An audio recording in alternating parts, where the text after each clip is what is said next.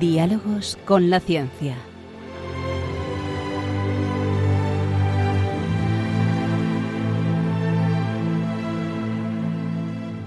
Dirigido por Javier Ángel Ramírez.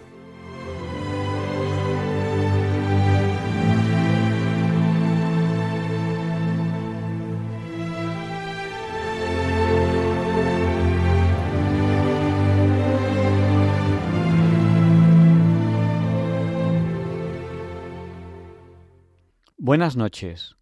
Estamos en Diálogos con la Ciencia, el programa para ti, que sabes que la verdad existe y la buscas. En Radio María, gracias a Dios, todos los viernes en sus dos primeras horas.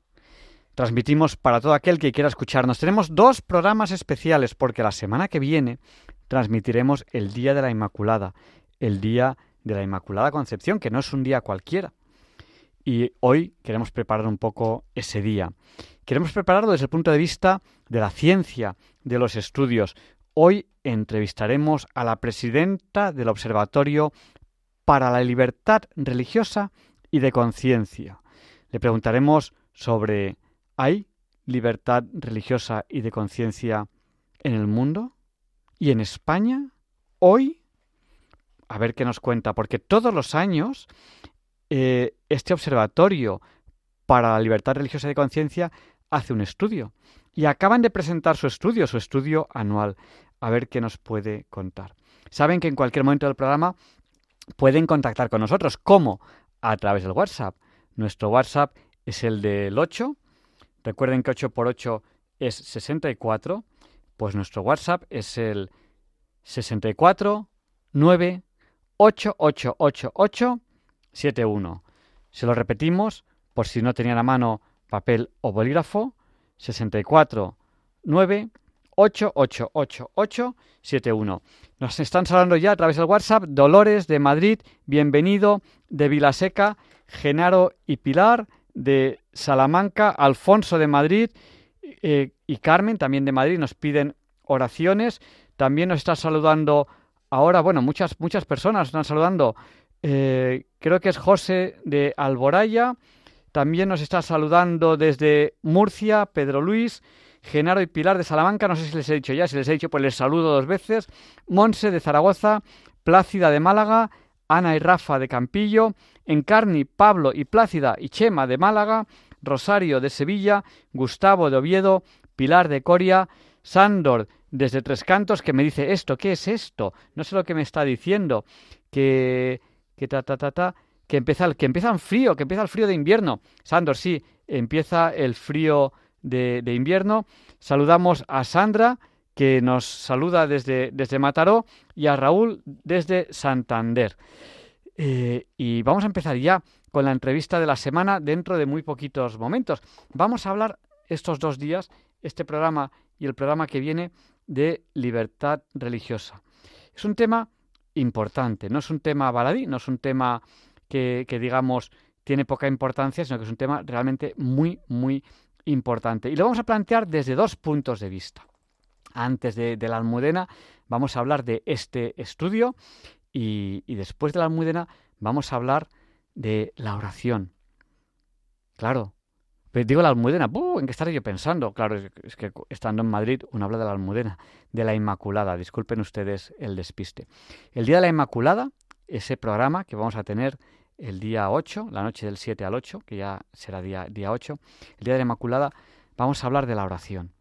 De esa oración que tenemos los, los, católicos y que muchas veces tenemos en público. Nos está saludando también, ahora mismo el directo, María de Salamanca, Carlos desde Rivas hacia, Madrid, eh, San Andrés que nos saluda desde Madrid y que está ahora mismo activo, nos dice, ya hablaremos, Andrés, feliz que feliz a ti, que espero que has tenido buen día de tu santo Ayer jueves ya era día de tu santo. Y allá vamos con la entrevista de la semana, que saben ustedes que empieza con esta sintonía.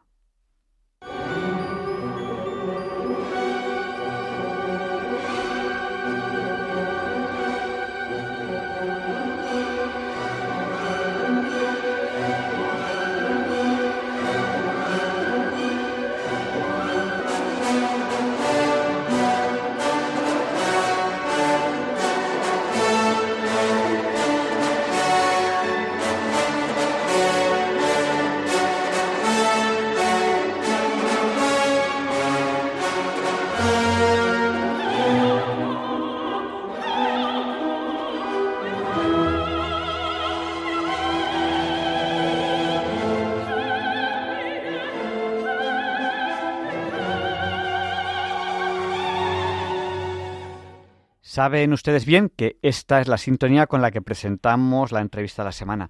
Ha empezado el Adviento, el día 8 es el día de la Inmaculada, tendremos programa, gracias a Dios, si Dios quiere, si Radio María quiere y si ustedes quieren.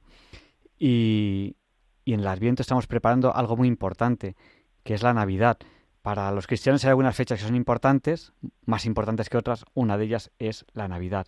Hoy tenemos aquí, para hablar de libertad religiosa y de libertad de conciencia, a María García. Ella es presidenta del Observatorio para la Libertad Religiosa y de Conciencia. Eh, buenas noches, María. Buenas noches. Bueno, eh, quizá podamos empezar hablándonos de ese estudio que realizáis todos los años. Cuéntanos, porque acabáis de publicar ahora el estudio. ¿De qué año lo acabáis de publicar?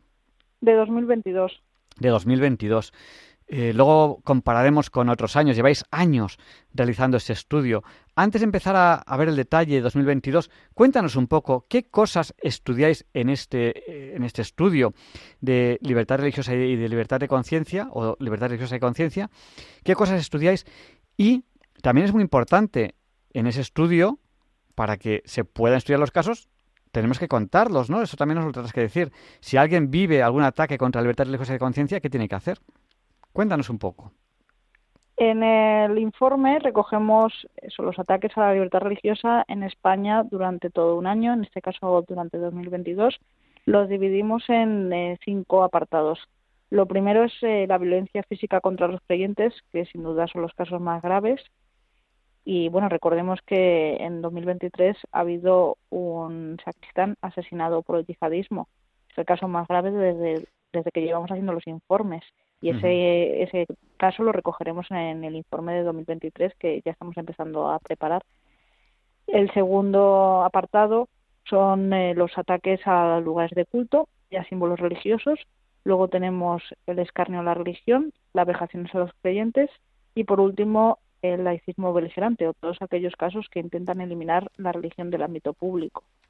Entonces, claro, los contamos y lo que hemos comprobado es que este año hemos recopilado 208 casos. Hmm. No significa que sean todos los casos, porque muchos casos no nos llegan. Claro, eso es lo que te iba a preguntar. Eh, la variación. O sea, vosotros lleváis años haciendo este estudio y, y, bueno, 208 es lo que habéis recopilado este año. Muchos nos llegan. Pues dos preguntas.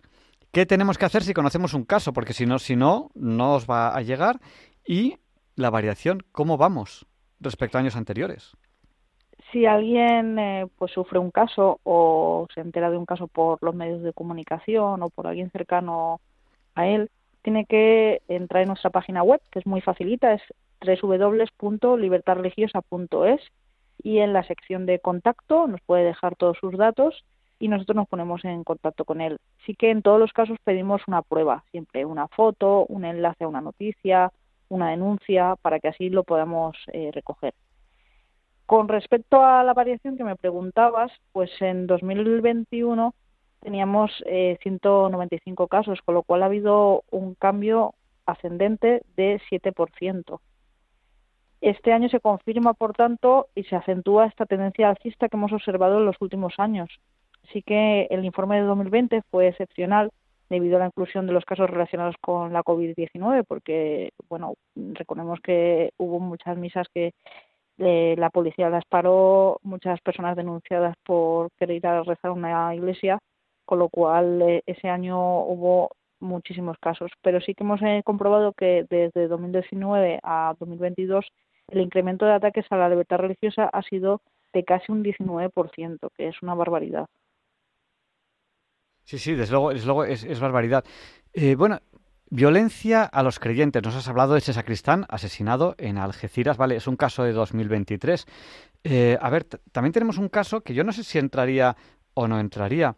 Hay eh, una persona, un político, que ha sido disparado a la salida de, misa. Mm, acaba, es una noticia reciente, apenas no tiene un mes, creo creo la noticia. ¿Entraría o, no entraría como tema de libertad religiosa y de conciencia? Tenemos que, ver en la investigación que se está llevando a cabo si eh, bueno fue disparado por sus creencias religiosas o por otro tipo de, de, asuntos, por asuntos políticos. Entonces, cuando sepamos algo más de la investigación, si entra, sí que lo incluiremos, claro. En el caso del sacristán de Algeciras, de Diego Valencia, eh, bueno, nosotros vimos desde el primer momento que era un delito de odio, porque el yihadista que, le asesinó iba a matar sacerdotes, él lo dijo, voy a matar curas. Es más, lo confundió con un cura, porque claro, estaba dentro de, la iglesia de la sacristán, pero pensó que, era un cura y, y, y, hirió a un sacerdote que finalmente con los meses eh, ha muerto en ese, en ese atentado resultó herido, pero hace poco tiempo murió. Entonces, eh, esto es un delito de odio, claro. En la Comisión de Seguimiento del Plan contra los Delitos de Odio del Ministerio del Interior, de la cual nosotros formamos parte, nosotros lo hemos dicho claramente a, a Marlaska, que bueno, parecía que no lo quería escuchar mucho, pero al final es un delito de odio que del que se ha hablado muy poco, porque debe ser que los creyentes son ciudadanos de segunda, porque a veces no se habla de, todos estos casos y, no se le ha prestado la suficiente atención cuando recordemos que es un atentado terrorista yihadista en, en España cerca de, de, cualquiera de nosotros en, en, Andalucía que puede ser Diego Valencia podría ser nuestro vecino podría ser eh, la persona que nos que nos cruzamos cuando vamos a comprar el pan y un yihadista le ha asesinado aquí. Eh, delito de odio, y lo que quizás eh, el término sería ya claramente cristianofobia, o a lo mejor, no sé si sería eh, fobia a los católicos o cristianofobia en general. pero es curioso que se hable tan poco, con tantos casos que hay. ¿Por qué se habla tan poco de la cristianofobia en España cuando realmente hay muchísimos casos? Pues no sabemos por qué se habla tan, tan poco de la cristianofobia, así que vemos que los casos contra los cristianos han aumentado. Por ejemplo, en 2022 de los cuatro casos de violencia física contra los creyentes, todos han sido contra católicos. Y eh, los ataques a lugares de culto en, general han aumentado un 40%, pero la mayoría también eran contra templos eh, católicos. Entonces, eh, tres de, de cada cuatro ataques a la libertad religiosa durante 2022 fueron contra la confesión eh, católica. Y si contamos también a los cristianos de otras confesiones, llega al 84%.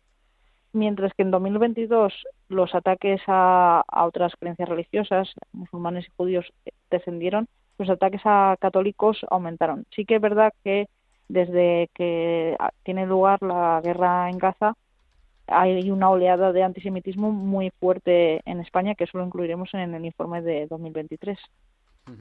Sí, es, tremendo, es tremendo lo, que está ocurriendo, em, pues precisamente después de, después de este ataque terrorista tan terrible, eh, que, que, resurja un, antisemitismo en España, cosa que, que, es tremenda. Tenemos que hablar del ataque a, distintas confesiones, pero antes de eso, eh, mientras estamos hablando, a lo mejor estás oído el teclado, yo estoy aquí tecleando en el ordenador, he buscado he buscado ese informe sobre libertad religiosa de conciencia en España 2022 y lo he encontrado.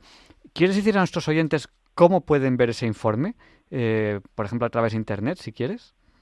Claro, si entran en nuestra página web, que les recuerdo que es libertadreligiosa.es, en la página principal hay un botón que pone descarga el informe. Allí nos dejan su correo y automáticamente reciben el informe. Bueno, un informe interesantísimo. libertad religiosa y de conciencia. Mm, una preguntilla muy rápida. Eh, ahora se está hablando mucho de no dejar conciencia, por ejemplo, a, los médicos. Em, tenemos un caso del cual vamos a hablar, en el cual ya se está viendo muchos médicos que dicen, yo esto en conciencia no lo puedo hacer. Por ejemplo, se está hablando de eh, muchas personas que se arrepienten porque toman una decisión de una operación de castración, eh, lo que llaman cambio de sexo, que su sexo no va a cambiar por eso, eh, muy jóvenes cuando todavía no tienen formadas las ideas, las tienen bien claras y se echan para atrás y se dan cuenta después. O gente que pide la eutanasia y claro, no sabemos si después se echarían para atrás o no, pero aquellos en los que no se ha podido ejecutar cuando pasan una depresión, luego se arrepienten de haberla pedido y, evidentemente luego no la quieren. Eh, y hay médicos que dicen, yo en conciencia no puedo hacer esto porque hay mucha probabilidad de que, de que, luego, de que luego el que lo ha solicitado se, se arrepienta. ¿Eso entraría también dentro de los informes? Nosotros incluimos solo los ataques a la libertad religiosa, así que, bueno, como el nombre de la asociación es el Observatorio para la Libertad Religiosa y Conciencia, sí que podríamos eh, ayudar a todos estos médicos que sufren esta situación, pero es verdad que ahora nos estamos centrando más en los ataques a la libertad religiosa. En lo que comentas de la eutanasia, justamente hoy ha habido un caso de este tipo una mujer que pidió la eutanasia y bueno, la mujer, la madre de esta mujer se negó a que los médicos entraran, eh, fue en Galicia y eh, bueno, al final la mujer eh, lo que padece además es una depresión y, ha dicho que, además de esclerosis múltiple, creo que es la enfermedad que tiene, ha dicho que no quiere la eutanasia. en este caso, la Asociación de Abogados Cristianos, con la cual nosotros también colaboramos, la está ayudando y, y es que resulta que lo que no quería era morir, claro. Eh, lo que pasa es que con lo, el sistema que hay actualmente en España de cuidados paliativos, pues eh, lo que hacen es que muchos enfermos tiendan a, querer este falso derecho, que es básicamente buscar la muerte, pero pero con un mejor sistema de, de cuidados paliativos seguramente que habría menos casos y, y en cuanto a los médicos no pueden obligarles a, en conciencia a, matar a una persona. Eh, pasa lo mismo con el aborto. No, no puedes obligar a una persona a hacerlo y, y en cambio cada vez tendemos más a, a eso, a que se, les tenga que obligar. Eh, es una situación muy difícil para un médico, un médico que él ha jurado que tiene que ayudar a salvar vidas, que tiene que curar a las personas, obligarles a matar, es que es, que es una contradicción muy grande. Y, es, tremendo, sí.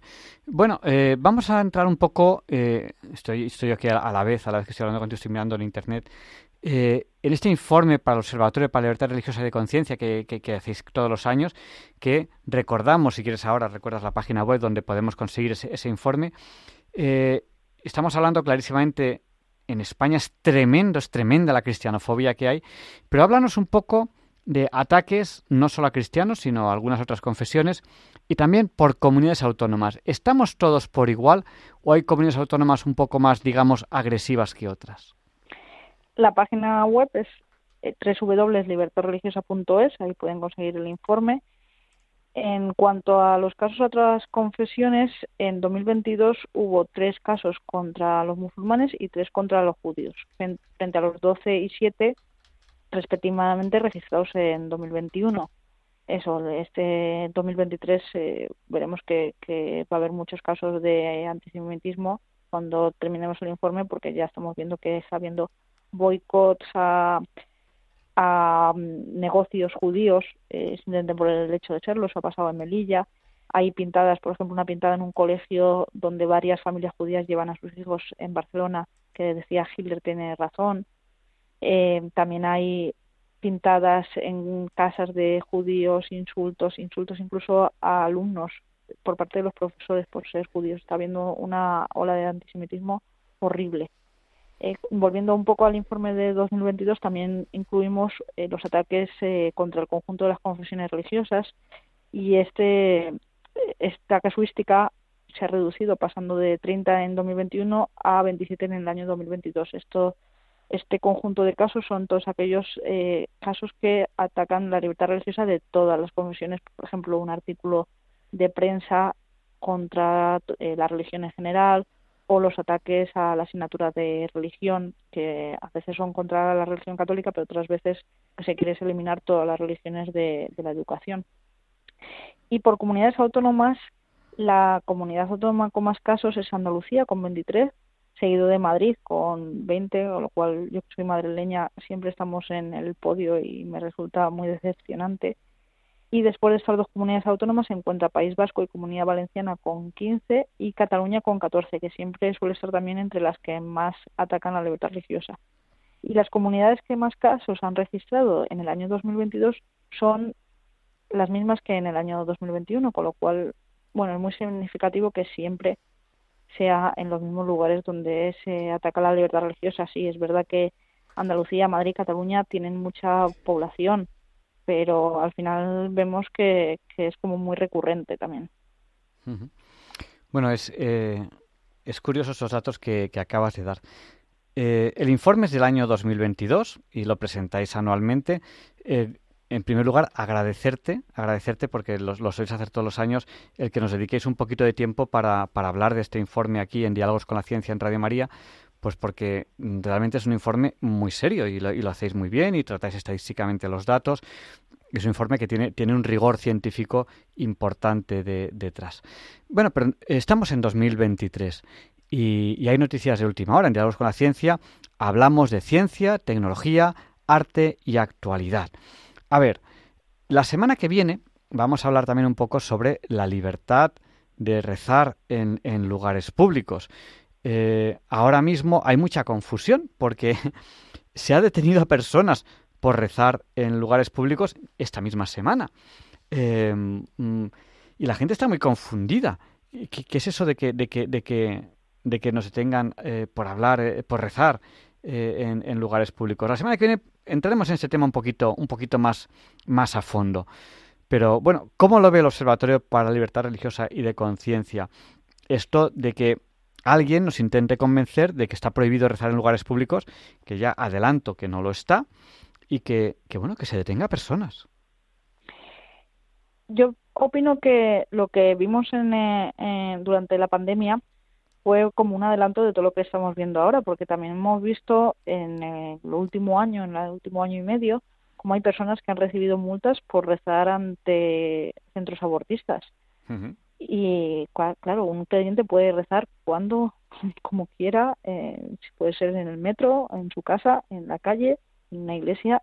Los creyentes no tienen que estar encerrados en las iglesias y bueno, eh, este, esta semana cuando hemos visto que, cuando el lunes vimos que a una mujer la detenían por rezar ante en la puerta de una iglesia que justamente estaba muy cerca de la sede de un partido político, nos pareció, vamos, eh, ya esto está tomando una deriva muy totalitaria. Entonces, bueno, al día siguiente eh, hubo un rosario convocado por, por el mismo grupo que estaba rezando el lunes, pues un poco para decir qué, qué pasaba con todo esto y allí acudimos varios voluntarios de, de la asociación. Y un poco para defender también eh, el derecho a la libertad religiosa de, de los creyentes que allí estaban. Eh, grabamos un vídeo allí de apoyo, también hemos hecho eh, una campaña de apoyo en redes sociales y nos estamos coordinando con otras asociaciones por ejemplo, la, que antes he nombrado de abogados cristianos, para que esta represión de la libertad religiosa se conozca también en el exterior, porque la prensa además, eh, bueno, vosotros lo tratáis, pero muy pocos medios lo están tratando, desgraciadamente, algunos medios católicos y, y poco más. Y bueno, creemos que como asociación también tenemos que reflexionar para tomar las medidas oportunas para defender este derecho, porque si ahora nos prohíben rezar en la calle, mm, ¿qué va a ser lo próximo? Mm, prohibir las procesiones también, porque también es una oración pública.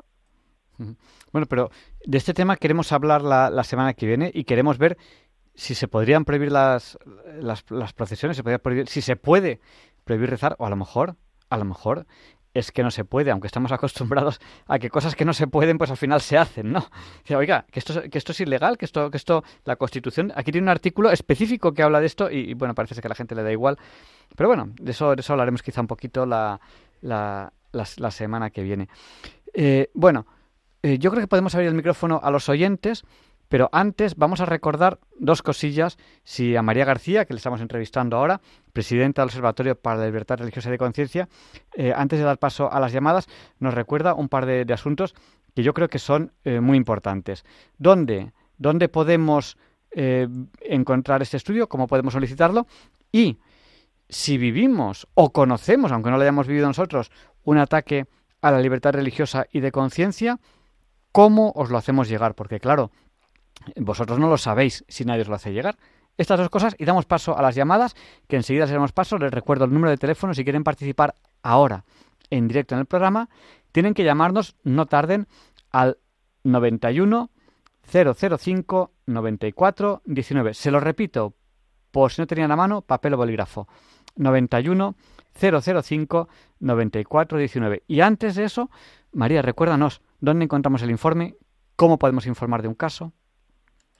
Ambas cosas podemos hacerla en nuestra página web, que es libertadreligiosa.es.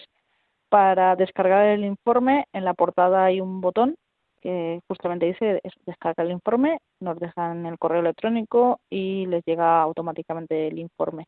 Para reportar un caso hay una pestaña que es contacto y ahí pueden dejarnos los datos y nos ponemos en contacto también con la persona que nos escriba. Siempre pedimos eh, una, vamos, una prueba de, de ese ataque a la libertad religiosa, sea una foto, sea un enlace y bueno, con cuanto más datos tengamos mejor para incluirlos en el informe.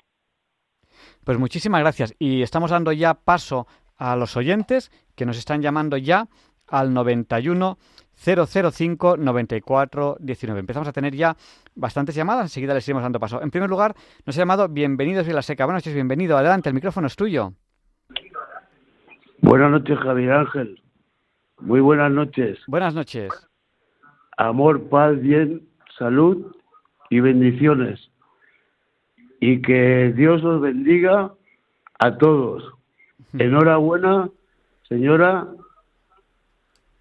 que no, no me... Oh, espera, que es que eh, tengo aquí un apunte, enhorabuena, señora, que no me quedo con los nombres, perdone.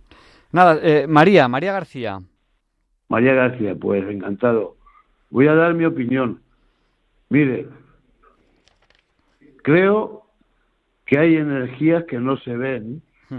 Es una lucha que hay entre el bien y el mal creo que las los que dominan este mundo, gente muy poderosa, importante y adinerada, trabajan con, con el diablo y hacen setas satánicas que influyen en todo el universo. No se ven, son energías invisibles, claro está. ¿Cómo, cómo, cómo pone, como pone en la Biblia que Dios despide a los ricos vacíos, por eso matan a los cristianos, porque los, los que están dominando este mundo con el diablo no, no, no quieren a los cristianos y creo que son los comunistas pues, que, que contratan, o sea, contratan a cédulas terroristas para, para liquidar por los nombres, las letras. Es una lucha de letras que, que dan el poder. Pues y perdone. Nada, bienvenido, muchas gracias. Vamos a seguir dando paso a llamadas, si te parece bien. Muchísimas gracias. Muy bien, muy bien, adiós, adiós, adiós. Y nos ha llamado también al 91005 94 19 Rosario. Adelante, Rosario, el micrófono es suyo. Eh, buenas noches, que Dios bendiga y os proteja de este mundo y nos despegue de este mundo, lo que yo que nunca, eso le pido a Dios y a Dios Hijo y Espíritu Santo, y a Santísima Trinidad y a su Santa Sagrada Familia. Siempre se lo pido que, que yo no me encuentro en este mundo, que me despegue de este mundo y, y lo que estaban comentando de, rezar sobre, sobre los demás presentes en los demás, a mí, gracias a Dios, mm, estoy concienciada, concienciada porque estoy viva gracias a Dios, por su santa misericordia. Le doy gracias porque se manifestó Dios en mi vida y me ha salvado por su gracia. Con su Hijo Jesucristo, con todo. Y en el bar que yo vaya a comer o restaurante, siempre, aunque esté lleno, me sale del corazón darle las bendiciones y que eh, que nos que, que por los hambrientos que por la unidad de la familia que no se canse de nosotros y que nuestro alimento sea hacer siempre su voluntad pues que bueno que Dios bendiga os santifique y nos cuide de este mundo nos proteja y que y que nos libre de todas las tentaciones del mal y del mal por su santa sangre divina de nuestro Señor Jesucristo. Pues muchas gracias, Rosario. Eh, no nos olvides en tus oraciones.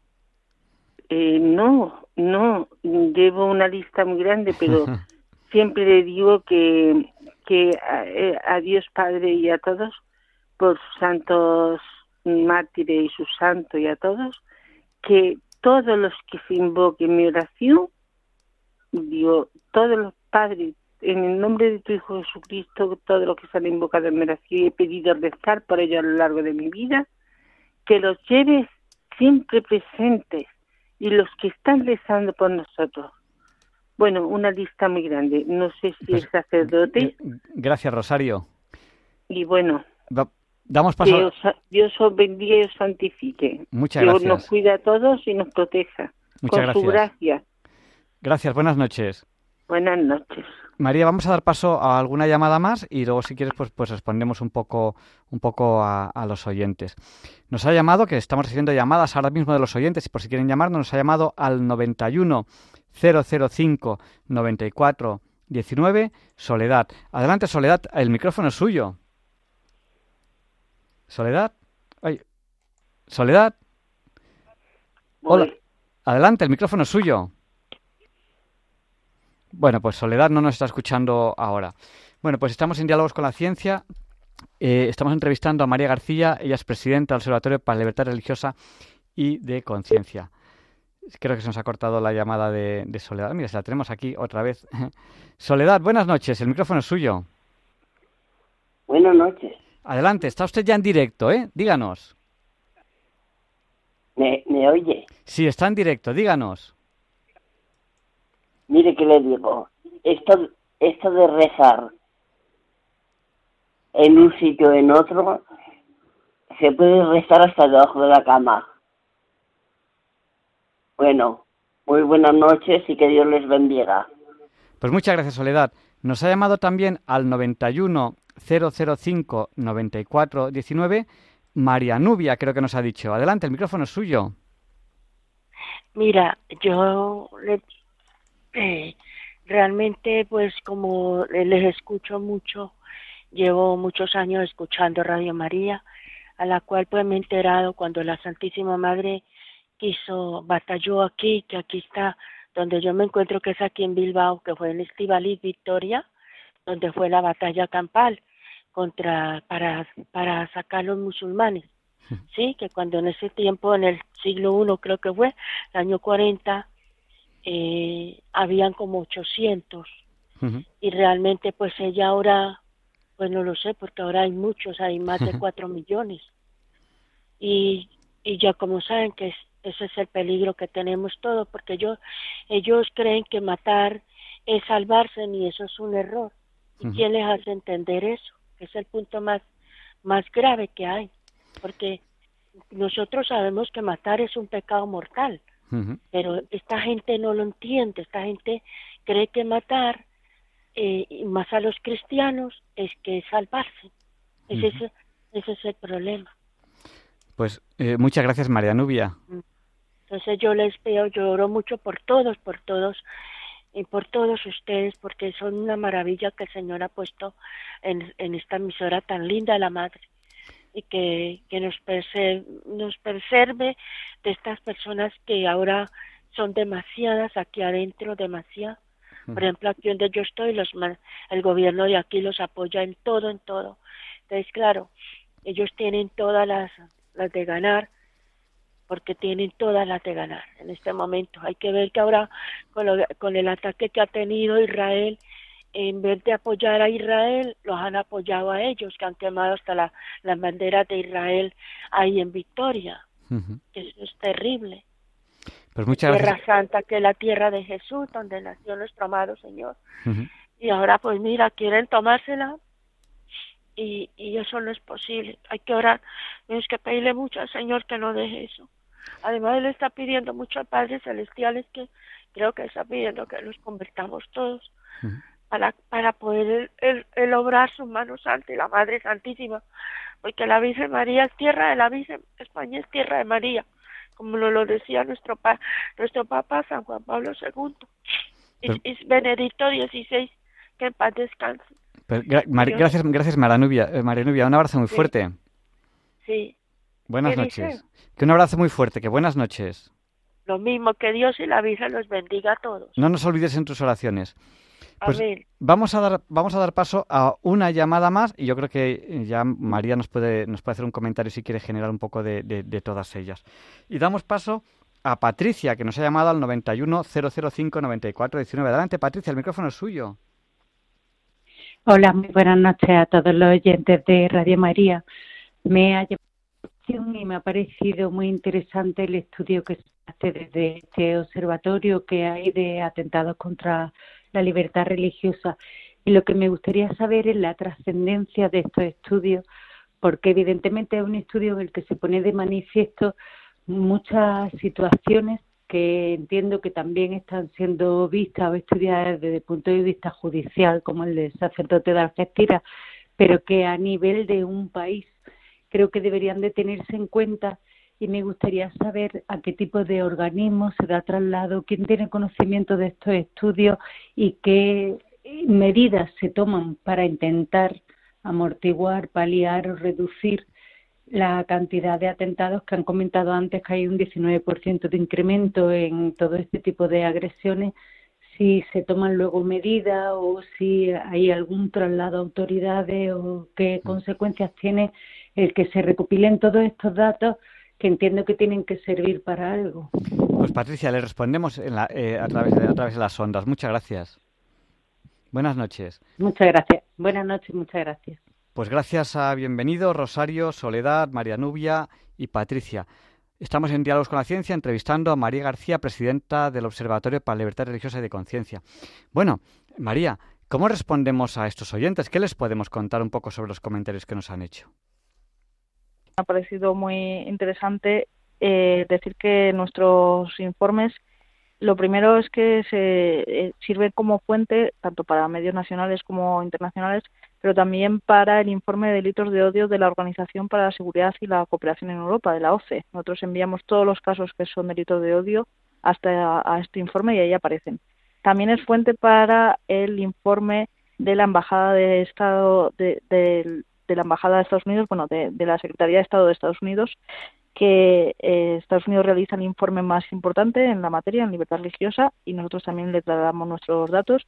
Y para otras organizaciones internacionales como la ONG Cristiana eh, eh, Puertas Abiertas, todos estos casos son llevados allí. También a nivel nacional nosotros, eh, bueno, eh, tenemos, e intentamos eh, contactar con políticos para que tomen medidas. Luego sabemos que los políticos, bueno, no toman todas las medidas que, deberían, pero sí que en el informe incluimos cuatro peticiones que les hacemos a los políticos.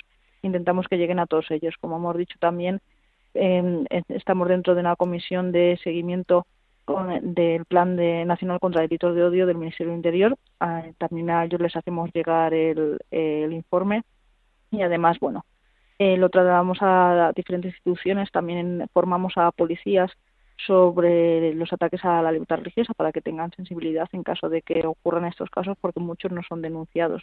Entonces también nos interesa que ellos sepan que estos casos ocurren. Pues muchísimas gracias, María. Eh, bueno, por desgracia, por desgracia, os volveremos a entrevistar el año que viene, donde nos, nos, nos contaréis el informe de 2023.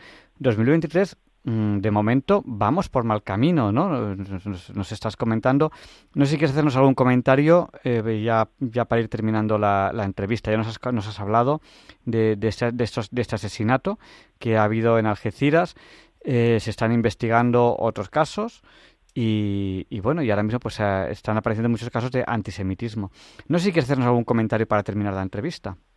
Sí, la represión que está teniendo lugar eh, actualmente con esta prohibición de rezar en lugares públicos es muy grave. Con lo cual, bueno, creo que los creyentes tienen que defender su derecho a rezar en cualquier parte su derecho a la libertad religiosa es lo más importante. Derecho reconocido constitucionalmente y aquellas personas que eh, están actuando para prohibirlo están actuando contra la Constitución y por lo tanto lo que están haciendo es ilegal. Y, esto es lo que queremos también plantear en la entrevista de, la semana que viene. No se puede prohibir en España rezar en ningún lugar. Y esto hay que decirlo alto y claro.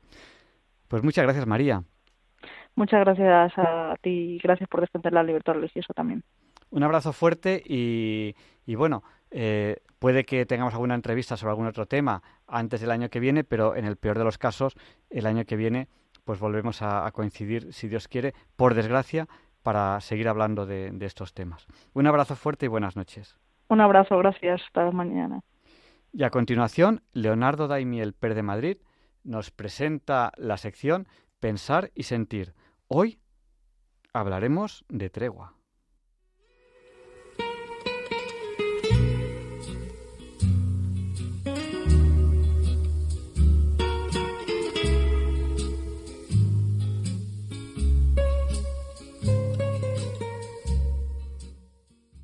Buenas noches, queridos oyentes de Radio María. Soy Leonardo Daimiel y una vez más me alegro mucho de estar aquí con ustedes. Llevamos dos meses con el ánimo encogido por la tragedia bélica que está teniendo lugar en Gaza. Diariamente nos llegan noticias sobrecogedoras del desastre humanitario que allí se viene produciendo desde que dio comienzo el aciago día 7 de octubre. Hace unos días se inició algo que parecía impensable, incluso hace pocas semanas. Se ha abierto una puerta a la esperanza, por la cual están pasando rehenes y prisioneros, además de suministros para paliar la desgracia de las muchas personas afectadas que viven allí. Este frágil paréntesis se está produciendo con cuentagotas.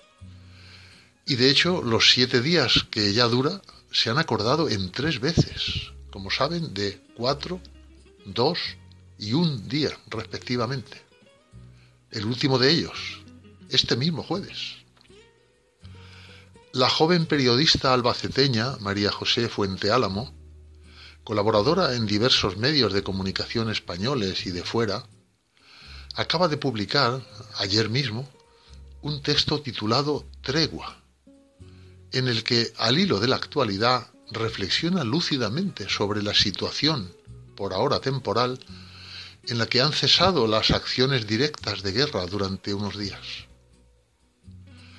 Unos días con fecha de caducidad anunciada para este viernes, aunque podrían estar abiertas las posibilidades de otra prórroga, lo cual puede que esté o no confirmado en el momento en que estamos emitiendo.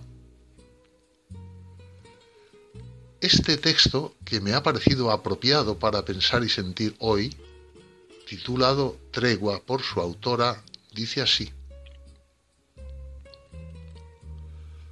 Hay un personaje que me inquieta estos días. Cuanto más pienso en él, más me obsesiona. Es el rompetreguas. La RAE no lo ha incluido en su última tanda de nuevas adquisiciones, pero igual a la próxima. ¿O no? Eso, ojalá no, porque no hayamos tenido que usar la palabra.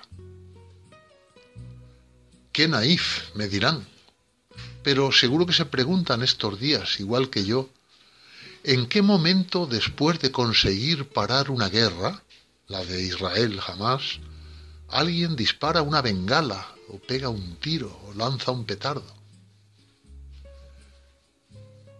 Si es una sola persona, ¿tiene familia? ¿Es que ya lo ha perdido todo? ¿No le importan sus vecinos? ¿Busca venganza? ¿Adora la sangre derramada? ¿Lo hace sin pensar? ¿No ha tenido ya bastante? La cuestión es otra tanto o más desgarradora, pero menos humana, si la tregua se rompe en grupo, ya sea comando, escuadrón o pelotón. ¿Quién lo decreta? ¿Quién ordena enterrar la paz otra vez? Porque la tregua es tan paz si cabe porque es delicada, buscada y necesitada. Para enterrar a los muertos, para comer, para recordar que se está vivo. Seguro que hoy, como ayer, en Israel y en Gaza, el 99% de la población firmaría para que no muriera ni uno más de los suyos. Y a lo mejor tampoco de los contrarios. Una división, la de unos y otros, los tuyos y los míos, que no se arreglará con más guerra. Y a lo mejor tampoco con un acuerdo de paz que deje vencedores y vencidos, sino solo con una tregua larga que diga, vamos a parar de reventarnos las tripas, de cosernos a balazos, de tirar el dinero en la barbarie, de destruirnos. Y vamos a hacer otras cosas porque lo contrario es el infierno en la tierra, por muy prometida que la creamos. La semana de Navidad de 1914, cinco meses después de haber comenzado la Primera Guerra Mundial, en una zona de batalla de Flandes, en Bélgica, los alemanes colocaron unos árboles de Navidad en sus trincheras. Los ingleses, desde las líneas enemigas, terminaron uniéndose a ellos. Hablan algunos historiadores de que aliados y alemanes durante un par de días compartieron canciones, chocolate y cigarrillos y se ayudaron a enterrar a los muertos. Se cava mejor en paz. se habla de un capellán que recitó salmos en varias lenguas y de un partido de fútbol, pero sobre todo de que aquellos hombres no querían seguir matándose unos a otros, de aquella tregua espontánea, de la larga noche de paz de 1914, nos queda la duda de si lo natural es el estado de guerra o sentarnos juntos en torno a la hoguera en tierra de nadie. Ese parón bélico duró hasta que algunos altos oficiales se enteraron, confirmando lo que ya decía Paul Valéry, de que la guerra es una masacre entre gentes que no se conocen para provecho de gentes que sí se conocen, pero no se masacran. Termina así este texto escrito por María José Fuente Álamo. O gentes que echan más leña al fuego, aprovechando su cargo, alentando a un lado u otro para sacar rédito político, en vez de ofrecer una pipa de la paz.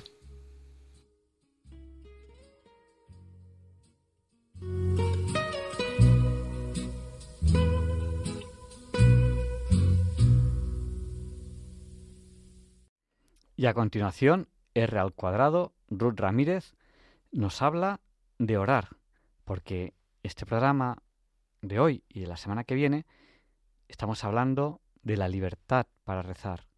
Y la pregunta que nos hacemos es, ¿y orar sana? Muy buenas noches a todos. Yo soy R al cuadrado, Ruth Ramírez, y bienvenidos una vez más a la sección de cómo entender eso que no entiendo. Hoy vamos a hablar del poder terapéutico de la oración. Espero que disfrutéis. Así que comencemos.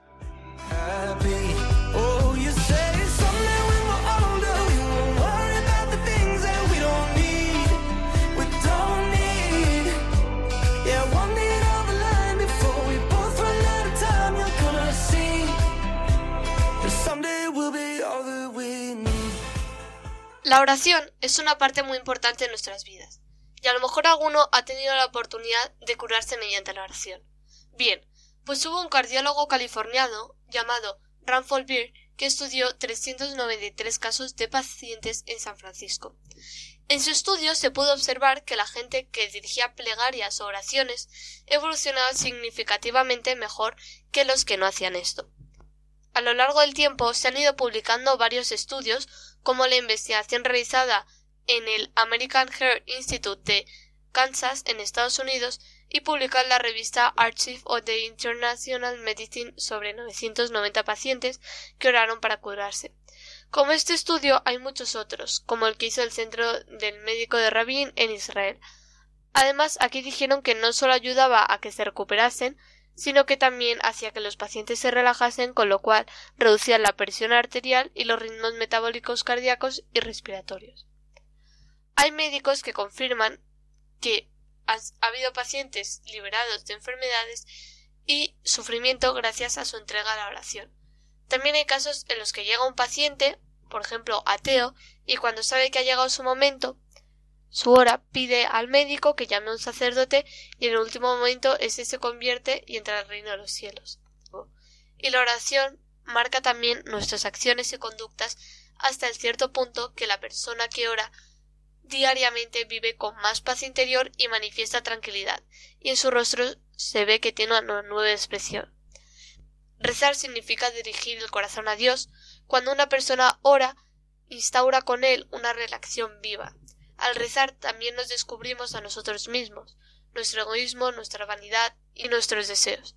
También nos ayuda a madurar. En conclusión, la oración nos acerca a Dios, y Dios nos ayuda a mejorar como personas. Buenas noches y hasta la próxima.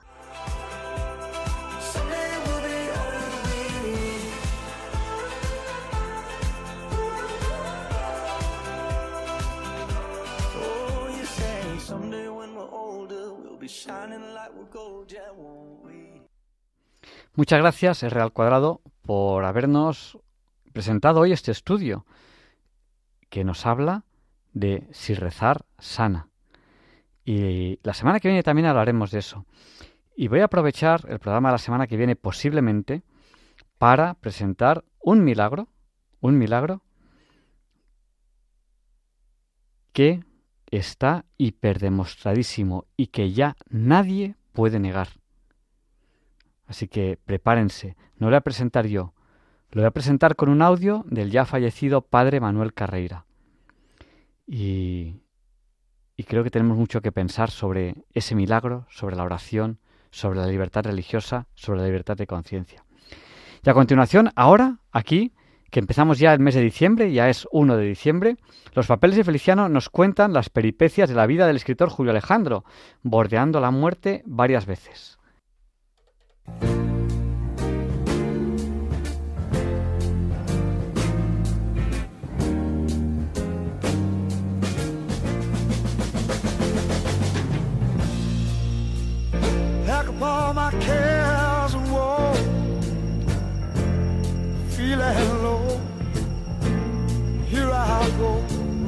my soul rock. Black. Buenas noches, Feliciano. Siguiendo con el trepidante folletín de la vida del escritor Julio Alejandro, el otro día dejamos a Julio Alejandro siendo torturado por los japoneses en Manila. ¿Cómo consiguió sobrevivir a todo esto? Pues bueno, como ya hemos contado, los japoneses querían que trabajara para ellos en las emisiones radiofónicas propagandísticas que emitían para Sudamérica y Julio se negaba y se negaba a pesar de las torturas a las que lo sometían. Pues al final los japoneses vieron que no había nada que hacer y lo dieron por imposible. Lo sacaron de su celda y lo encerraron en un refugio antiaéreo. Vamos a ver, el refugio era un zulo excavado en el suelo con una pequeña puerta sin luz y sin ventilación. Al entrar, vio, bueno, más que ver, intuyó que había varias familias españolas encerradas. Los hombres se habían situado delante de la puerta mientras que las mujeres y los niños, para evitar violaciones, estaban escondidos al fondo. Pues al cabo de un rato se entreabrió la puerta y un soldado japonés dejó caer una granada de mano y cerró la puerta a toda prisa. Dice Julio que a pesar de la velocidad de la acción y los contrastes de luz, que pudo ver perfectamente la cara de odio de ese japonés y que ese rictus tan cruel se le ha quedado grabado durante toda la vida. ¿Y, hubo una explosión? ¿Pudo sobrevivir a la explosión de una granada de mano en un zulo pequeño y cerrado? Eso es imposible. Pues mira, lo consiguieron. Los hombres de delante reaccionaron muy bien y con gran serenidad pusieron almohadas y mantas sobre la bomba y al final un chico se tiró encima de toda esta montaña de ropa, de forma que cuando estalló la metralla solo se esparció por el suelo hiriendo en los pies a los hombres de delante. Con la explosión, claro, se reventó la puerta y las familias se dispersaron enseguida, ayudándose unos a otros. Pero Julio, herido con los pies destrozados, no podía andar y nadie se quedó a socorrerlo. Intentó huir del lugar arrastrándose por el suelo hasta que se desvaneció. Pero qué barbaridad, sobrevivir a una granada en una habitación cerrada, eso es un milagro. Pues fíjate si fue un milagro que cuando se despertó iba en la caja de un camión lleno de cadáveres, que los japoneses iban recogiendo por las calles para echarlos a una fosa común. Reunió las pocas fuerzas que le quedaban y se dejó caer del camión hasta el camino comenzó de nuevo a reptar por el camino en busca de ayuda y fíjate en qué doloroso estado, desnudo, sediento, hambriento y con los pies destrozados. En ese momento se desató la ofensiva final americana sobre Manila con un intenso bombardeo y para refugiarse se metió en un agujero fruto de la explosión de un obús. Ahí pasó la noche como pudo y por la mañana lo encontró un soldado yanqui que no salía de su asombro. Lo llevaron al hospital americano donde muy despacio se fue una vez más recuperando de sus heridas. Bueno, por fin del hospital americano, digo yo, ya saldría recuperado de sus heridas y digo yo que ya podría volver a España. Cuando salió del hospital, claro, estaba, imagínate, muy débil, ¿no? Pero entró en contacto con un grupo de fornidos pelotaris navarros que habían trabajado ahí en el frontón de Manila y le comentaron que para salir de Filipinas se habían enrolado como fogoneros en un barco de la Armada Americana que iba a zarpar en pocas horas y lo invitaron a irse con ellos. Ah, Julio aceptó encantado, pero claro, después de todo lo que había pasado no tenía ni pasaporte ni tenía ningún papel. Entonces, un amigo le concertó una entrevista con el cónsul americano. El asunto estaba, bueno, pues imposible, ¿no? Porque claro, no tenía ninguna documentación con que acreditar su persona. Pero una vez más, la diosa Fortuna salió con Julio Alejandro. Cuando al principio de la entrevista el cónsul se declaró como un gran admirador de la literatura española y sobre todo de Federico García Lorca. Entonces Julio, claro, le contó cómo había conocido a Federico en Madrid, le contó mil aventuras con Federico y se pasó dos horas recitando poesías de Lorca al entusiasmado cónsul, quien sin ninguna formalidad previa le expidió un visado. Una vez más tenemos en los papeles de Feliciano a un oscense interactuando con Federico García Lorca. Pues sí, y en esta ocasión fue Federico quien desde la gloria le echó una mano a un poeta ostense. Así que Julio salió a toda prisa del consulado con su flamante visado hasta el puerto para embarcarse. Pero cuando llegó al barco, los oficiales, viendo su estado físico, imagínate, después todo lo que había pasado estaba hecho una piltrafa, lo rechazaron, dijeron, claro, que era imposible que pudiera ejercer un trabajo tan duro como el de fogonero. Entonces los pelotaris, la verdad es que se portaron muy bien, ¿eh? se soliviantaron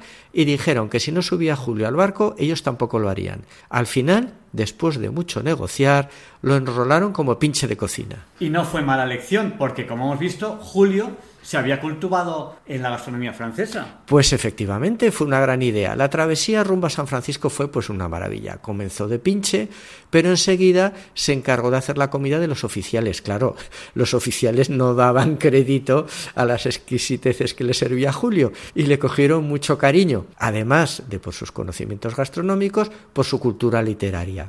Lo invitaban a sus tertulias después de cenar y allí igual les recitaba poesía de los místicos españoles, como les cantaba cancioncillas populares o les narraba historias y leyendas de la mar. Cuando arribaron a San Francisco, la despedida fue muy afectuosa y Julio les dijo a los oficiales además de literatura española, también les he enseñado a comer.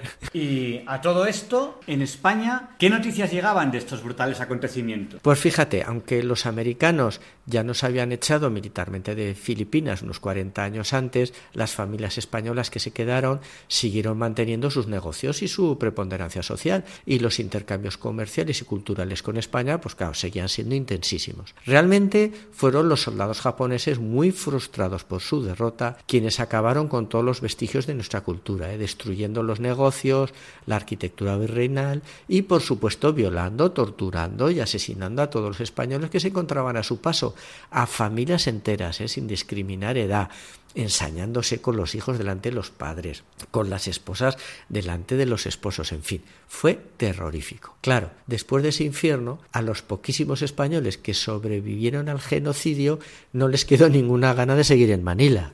Bueno, y como se dice habitualmente, ¿y Franco qué decía de todo esto? Al principio de la guerra Franco estaba alineado con el eje, ¿no? Alemania, Italia, Japón, y ejerció una censura férrea sobre las terribles noticias que llegaban de Filipinas, tapando el genocidio de los españoles, pero según el eje iba perdiendo la guerra, Franco se fue congraciando con los aliados y entonces abrió la mano y la prensa española comenzó a publicar las horribles noticias de Manila. A partir de ese momento, en los periódicos de Madrid se pudieron leer cosas como esta. ¿eh? Con fecha 20 de mayo hemos recibido un telegrama de la Compañía de Tabacos de Filipinas que dice con profundo pesar tengo que comunicarle los siguientes fallecimientos de empleados y familiares. Herbert Weber, Julio Alejandro Castro Cardús, y así continúa con una lista de hasta 20 nombres. Y sigue. De ellos algunos fallecieron en el bombardeo y otros asesinados por los soldados japoneses. Entonces, como veis, a Julio Alejandro, pues su familia y amigos ya lo dieron por muerto en España después de la llegada de la noticia de la bomba de refugio. Pero Julio estaba vivo, ¿no? En, en un barco americano. Efectivamente, allí estaba vivito y coleando en el barco. Barco que recaló felizmente en la bahía de San Francisco. Para desembarcar le proporcionaron un pasaporte. Como el pueblo americano es extremadamente práctico, cuando Julio Alejandro Castro Cardús soltó su lista de nombres y apellidos, el funcionario de turno dijo, bueno, bueno, le pongo el nombre de Julio y de apellido Alejandro y con eso va que chuta. El resto lo dejamos para España. La verdad es que le gustó la fórmula y con ese nombre pasó a la historia del cine y del teatro. Y entonces, con ese nuevo pasaporte y nombre, ¿pudo ya por fin volver a España? Bueno, pues esa parte de la historia, si te parece, la dejaremos para la próxima semana. Cuídate, Javier Ángel, que tú eres necesario, mientras que nosotros somos contingentes.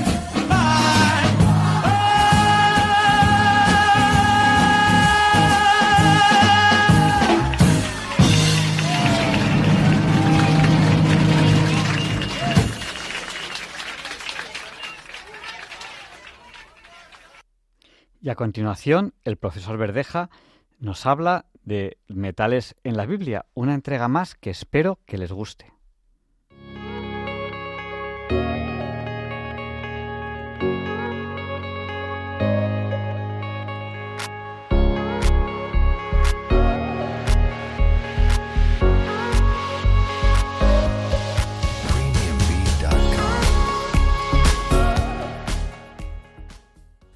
Buenas noches, oyentes de Diálogos con la Ciencia. Buenas noches, Javier Ángel. Soy Luis Felipe Verdeja, trabajo en la Universidad de Oviedo, en la Escuela de Minas y soy miembro de la Sociedad de Científicos Católicos de España.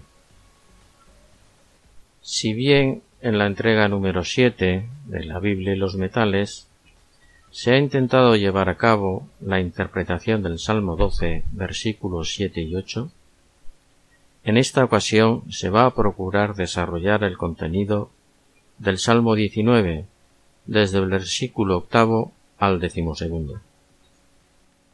La ley del Señor es perfecta e instruye al sencillo. Los preceptos del Señor son rectos y alegran el corazón. Los mandamientos del Señor son puros, dan luz a los ojos.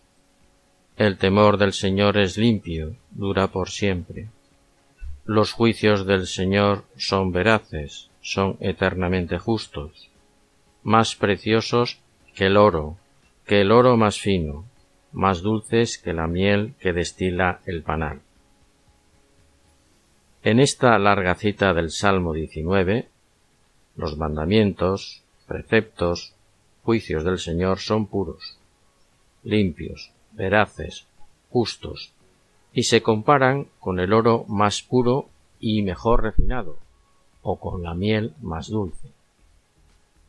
Analizando el texto desde la óptica de los metales y materiales en general, se puede afirmar que cuando un metal, como el oro, no es puro, limpio, libre de elementos contaminantes, incrementa su dureza, pero pierde tenacidad. La tenacidad o resiliencia, como habitualmente se divulga en el día de hoy en los medios de comunicación, es una propiedad de los materiales que manifiesta su resistencia a romperse, fracturarse, cuando se encuentra sometido a tensiones, esfuerzos externos que tienden a modificar su geometría. La resistencia que ofrecen los materiales utilizados en la construcción a deformarse es una propiedad de gran interés práctico. Pero resulta mucho más interesante poder alcanzar a combinar una elevada resistencia a deformarse, a alterar su geometría, con la capacidad que pueden desarrollar para oponerse a la fractura. En consecuencia, un metal Cuantos más impurezas acumule en disolución sólida de sustitución o de inserción, mayor es la resistencia que alcanza a la deformación, pero a costa de disminuir su resistencia a la fractura. Trasladando estos conceptos al comportamiento humano, se podría decir que cuando la ley natural presente en la conciencia de cada persona no es pura ni limpia, la sensibilidad del comportamiento humano se vuelve más refractaria y la capacidad de discernimiento de un acto encaminado al bien se encuentra oscurecida.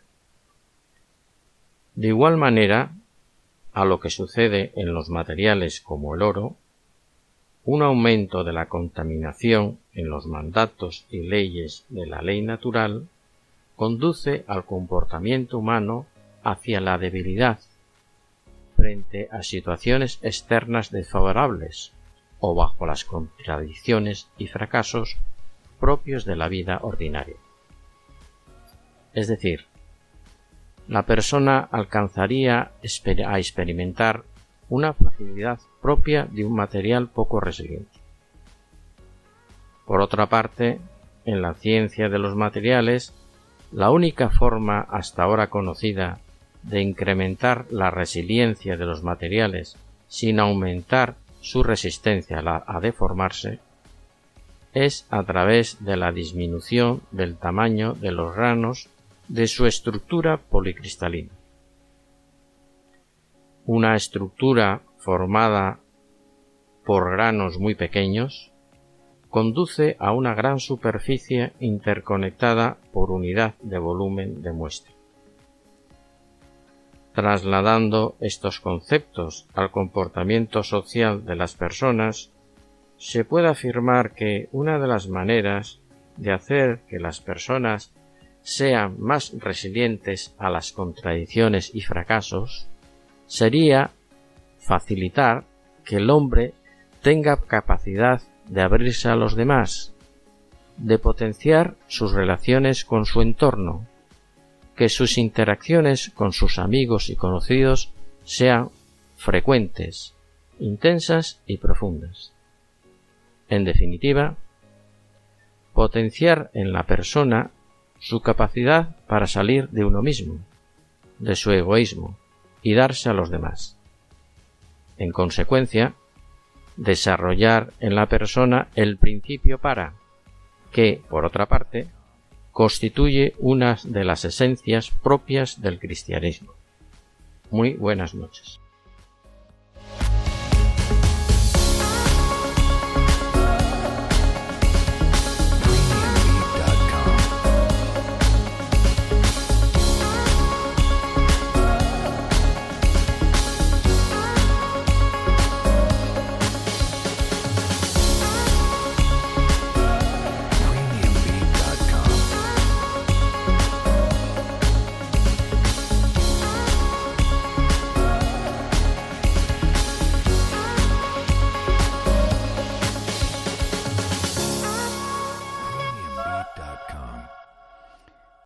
Muchas gracias, profesor Luis Felipe Verdeja, por esta serie que nos ha ofrecido de reflexiones sobre los metales en la Biblia.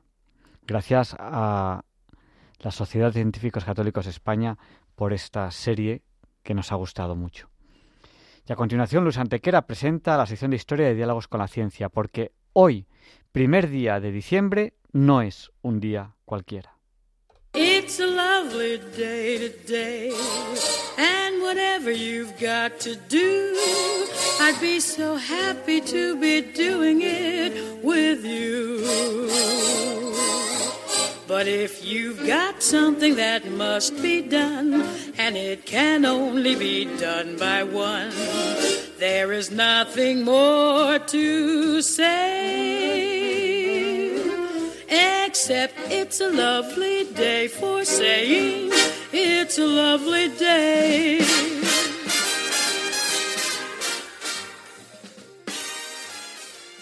No, Javier Ángel, no directos compañeros de Diálogos con la Ciencia, no, queridísimos oyentes de Radio María. Claro que no es un día cualquiera, ningún día es un día cualquiera. Y este 1 de diciembre que nos disponemos a comenzar ahora mismo, tampoco porque en fecha tal, pero del año 1347, a través del puerto italiano de Messina, según se cree, proveniente de Asia, probablemente de China, entra en Europa la temida peste negra, la enfermedad más mortífera que se conoce en la historia, la cual se cobrará la vida de una cifra indeterminada de personas entre los, escuchen bien, 100 y 200 millones entre África, Asia y Europa.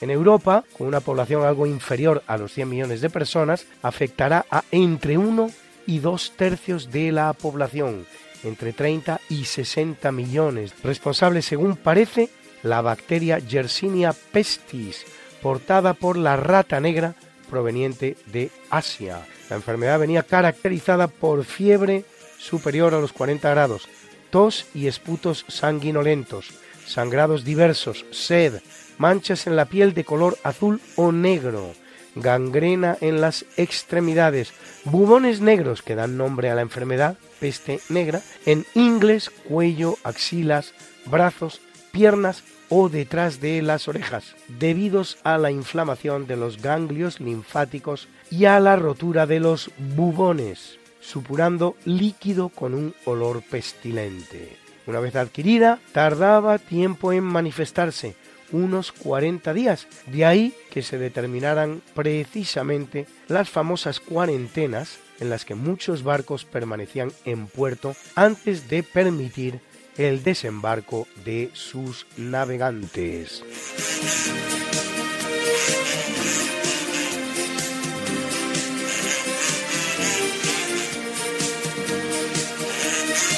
En 1640, en Lisboa, el portugués João Pinto Ribeiro asalta el palacio de la virreina Margarita de Saboya, duquesa de Mantua, y defenestra a Miguel de Vasconcelos, el hombre de confianza del conde duque de Olivares en Portugal, matándolo, aunque respeta la figura de la virreina. La sublevación que trata de imponer a la Casa de Braganza en el trono portugués en sustitución de Felipe III de Portugal, de la Casa de los Austria, que es al mismo tiempo Felipe IV de España, da lugar a la que los portugueses llaman la Guerra de la Restauración, que va a durar nada menos que 28 años, hasta que en 1668 se firma el Tratado de Lisboa y España acepta a Alfonso VI, hijo de Juan, como rey de Portugal.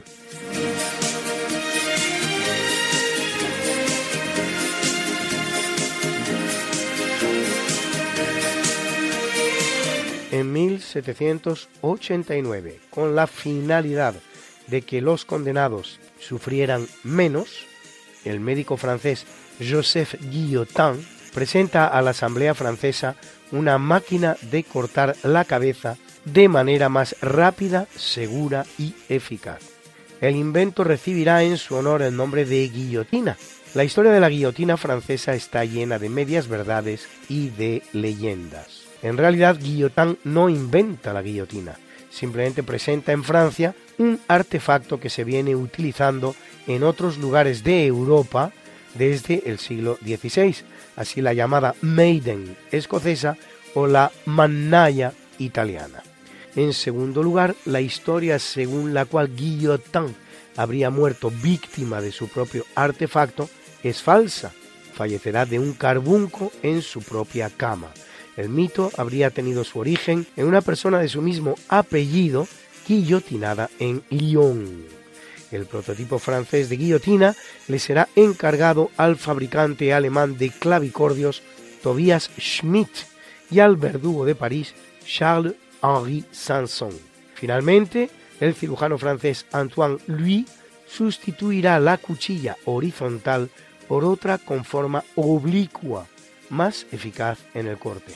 Tras una serie de ensayos en el hospital parisino de Bicêtre con ovejas y cadáveres, será utilizada por primera vez el 25 de abril de 1792 en la persona de Nicolas Jacques Pelletier, condenado por robo a mano armada. La última ejecución efectuada en Francia mediante guillotina tendrá lugar el 10 de septiembre de 1977, siendo presidente de Francia Valéry Giscard d'Estaing, tratándose de Hamida Jandoubi, un inmigrante tunecino que había asesinado a su novia. Solo en París y durante la Revolución Francesa, es decir, dos años y medio, se calcula que unas 15.000 personas pasaron por la guillotina.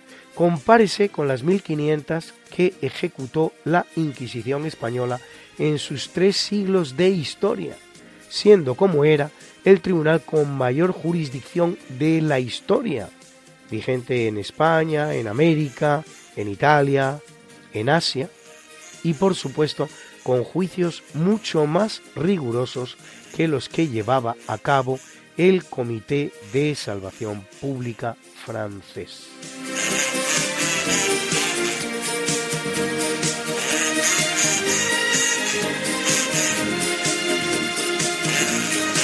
En 1913 se inaugura en Buenos Aires el que en la Argentina se conoce como subte, de subterráneo, decimotercera línea de trenes subterráneos, vale decir metro, en el mundo entero, pero la primera red tanto en Iberoamérica como en todo el hemisferio sur del mundo.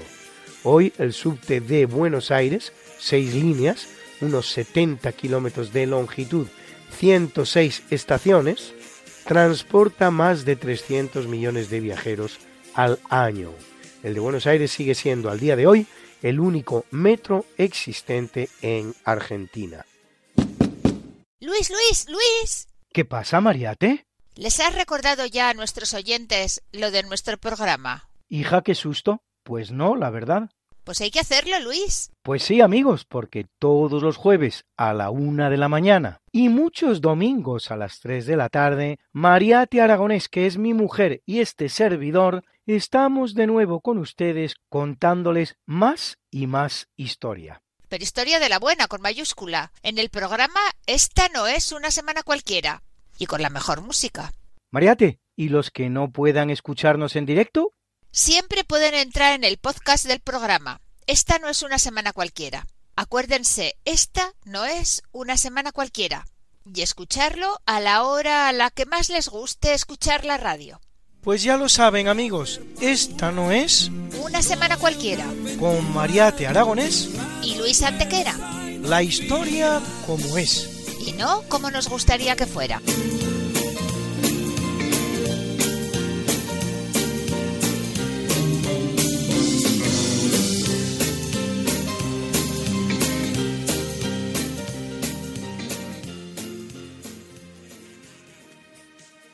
En 1919, la británica de origen estadounidense Nancy Astor se convierte en la primera mujer que ocupa un asiento en la Cámara de los Comunes británica, al ocupar el de su marido, Waldorf Astor, que lo deja para sentarse en el escaño que hereda en la Cámara de los Lores. Tras presentarse a las elecciones cuando su marido dimite y ganarlas, permanecerá un cuarto de siglo como diputada.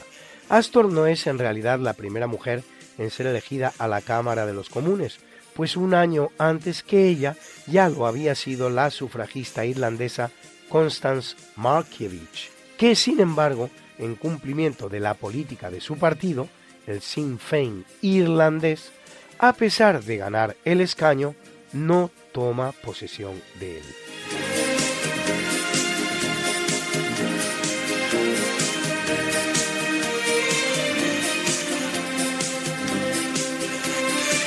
En 1933, tras haber ganado las elecciones nueve meses antes, en el mes de marzo, la ley garante de la unidad del partido y del Estado convierte al Partido Nacional Socialista Alemán en el único partido del país, ley que no será derogada hasta el 20 de septiembre de 1945 con la derrota alemana en la Segunda Guerra Mundial.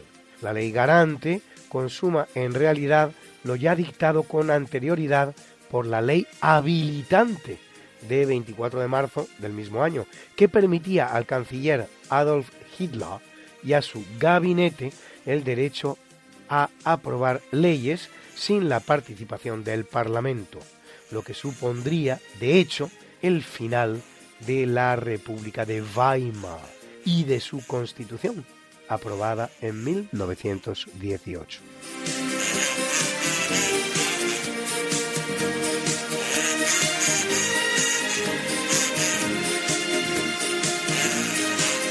En 1948, tras una guerra civil que había durado dos meses, la Junta de Gobierno presidida por José Figueres Ferrer elimina el ejército de Costa Rica, situación que queda fijada en la Constitución de un año después, 1949, y en la que persevera hasta el día de hoy, en que cumple 75 años. Se suele decir que Costa Rica es el primer estado del mundo en tomar decisión tal pero lo cierto es que con anterioridad ya lo habían hecho los microestados de Liechtenstein en 1868 y del Vaticano, que nunca lo tuvo desde su creación en 1929.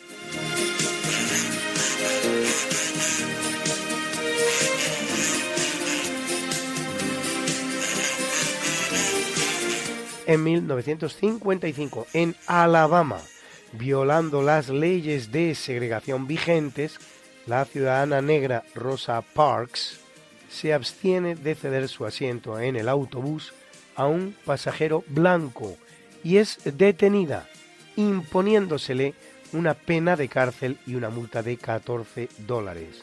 No era la primera que lo hacía, con anterioridad ya lo habían hecho Claudette Colvin nueve meses antes, Irene Morgan 10 años antes o Ida B. Wells 71 años antes, pero sí la que desata el movimiento por la equiparación racial. El hecho dará lugar a un boicot contra el autobús liderado por Martin Luther King.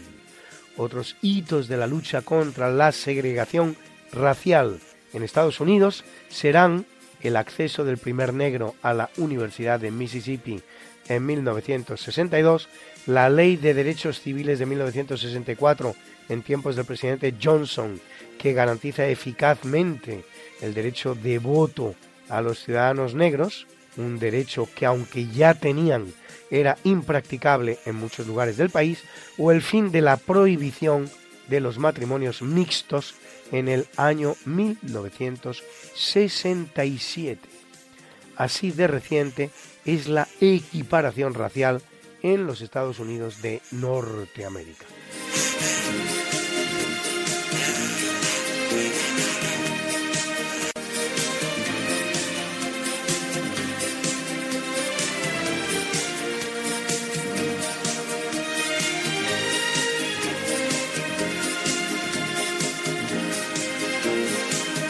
En 1981 se registra oficialmente el primer caso de SIDA, en cuyo recuerdo la Organización Mundial de la Salud establecerá el 30 de noviembre como el Día Mundial de la Lucha contra el SIDA.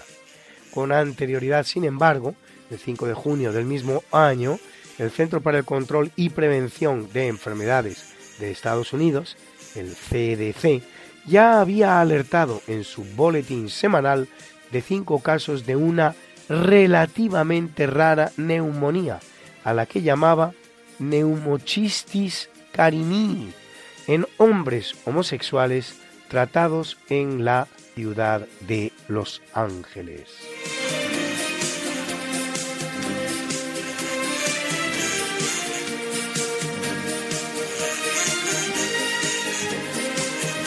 Y en 1990 dos enormes tuneladoras se encuentran 40 metros por debajo del lecho marino del Canal de la Mancha, completando la cavidad que unirá definitivamente Gran Bretaña al continente europeo a través de Francia. Se trata en realidad de dos túneles con raíles para el tren de alta velocidad Eurostar y un túnel de servicio para emergencias. Nunca más podrá volver a ocurrir lo que en 1957 titulaba el Times, el periódico británico Times. Channel Storm, Europe Isolated, tormenta en el Canal de la Mancha, Europa aislada. Bruna, Bruna, nació María y está en la cuna, nació de día, tendrá fortuna, bordará la madre su vestido largo y entrará a la fiesta con un traje blanco. Y será la reina cuando María cumpla 15 años te llamaremos Negra María, Negra María que abriste los ojos en carnaval. En el capítulo del natalicio nace en 1081 Luis VI, que será rey de Francia entre 1108 y 1137. 29 años, conocido como el batallador, pues pasará su reinado luchando contra la nobleza francesa, o contra el rey de Inglaterra por la Normandía y también como el gordo, con una obesidad mórbida que llegará a dificultarle simplemente los desplazamientos, hasta el punto de que la crónica que nos ha llegado de su persona a nuestros días se titula precisamente así, Vita Ludovici Grossi Regis, vida del rey Luis el Gordo.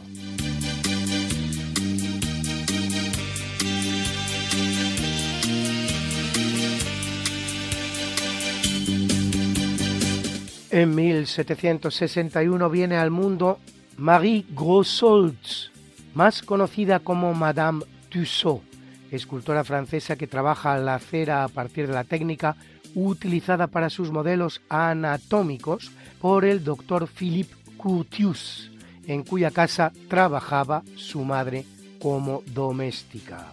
Marie va a elevar la técnica a la categoría de arte realizando asombrosos retratos en cera y fundando en Londres el primer museo de cera, que lleva su nombre.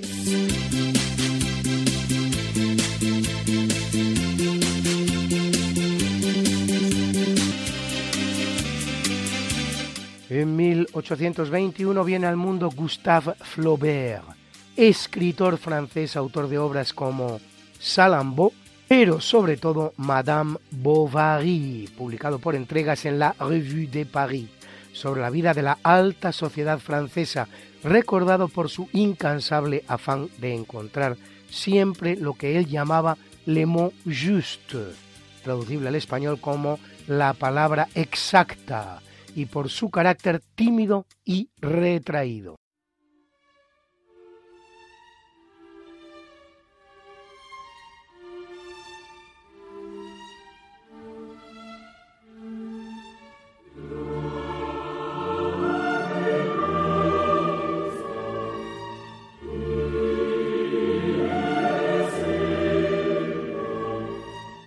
En el capítulo del obituario Muere en 1135 en Normandía, en Francia, Enrique I de Inglaterra, con un largo reinado de 35 años, hijo de Guillermo I el Conquistador, que había entrado en Inglaterra desde Normandía para hacerse con el trono tras su importante victoria en Hastings frente a Haroldo Goswinson, muerto en la batalla. Enrique I de Inglaterra era el tercer hijo de Guillermo y no estaba llamado a reinar heredando las posesiones guillerminas sus hermanos mayores, Roberto la Normandía, Guillermo Inglaterra. Muerto este último, Enrique asalta el trono inglés y acto seguido arrebata a su hermano Roberto el de Normandía también, que luego le disputará, por cierto, el rey de Francia Luis VI, del que hemos hablado más arriba. Carente de sucesión masculina, intentará que le suceda su hija Matilde, pero de hecho lo hará su sobrino Esteban de Blois, sumergiendo a Inglaterra en un período que se da en llamar de la anarquía,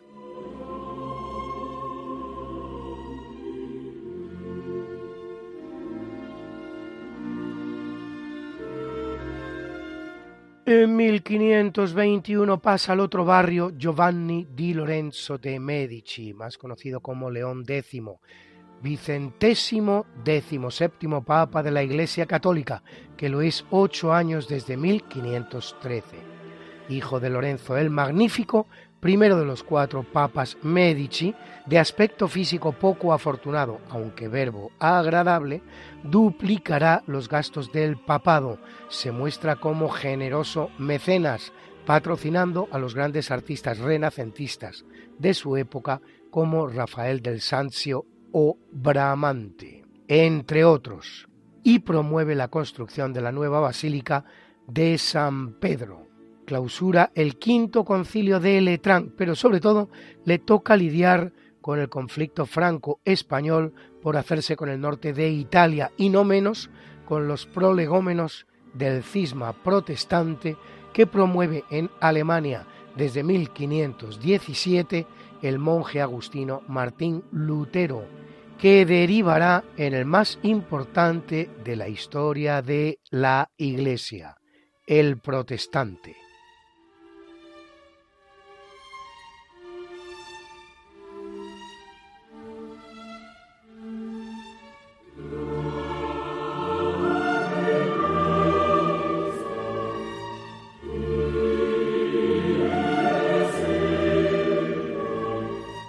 Muere en el año 1866 George Everest, geógrafo galés que completará el estudio topográfico de la sección trigonométrica a lo largo del arco meridiano desde el sur de la India hasta Nepal, una distancia de unos 2.400 kilómetros de los 110.000 que tiene en total, y que por ello acaba dando nombre al pico más alto del mundo, el Everest, de 8.849 metros entre la China y el Nepal, y todo ello a propuesta de Sir Andrew Wog, su sucesor en el cargo. En Nepal, el gigantesco pico es conocido como Sagarmata, traducible como la frente del cielo, y en el Tíbet como Chomolungma, traducible como la madre del universo, nombre cualquiera de ellos mucho más apropiado que el de Everest.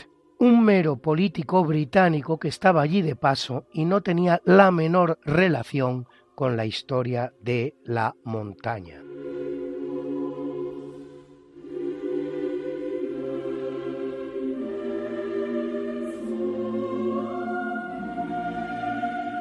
En 1991 el que fallece es George Stigler, economista norteamericano Nobel de Economía 1982 y el hombre clave de la Chicago School of Economics, en la que militan también otros economistas como Milton Friedman, Nobel de Economía 1976, o Thomas Sowell. Las teorías de la Escuela de Chicago están detrás de muchas de las políticas del Banco Mundial y del Fondo Monetario Internacional y serán apoyadas por estadistas como Ronald Reagan o Margaret Thatcher.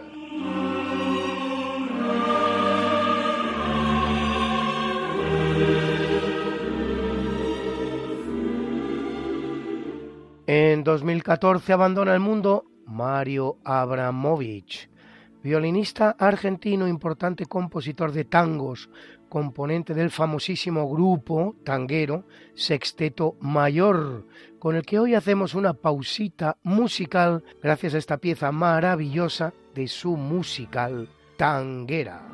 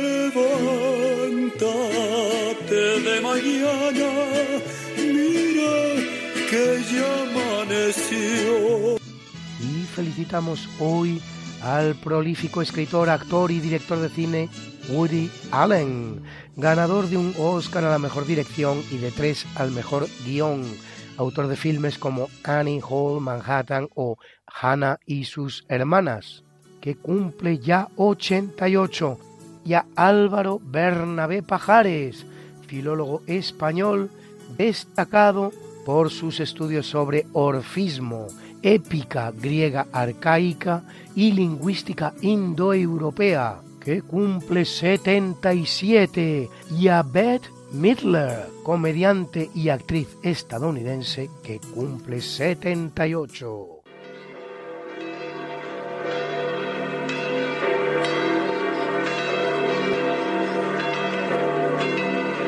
Celebra la Iglesia Católica a Naum, profeta veterotestamentario, profeta veterotestamentario, profeta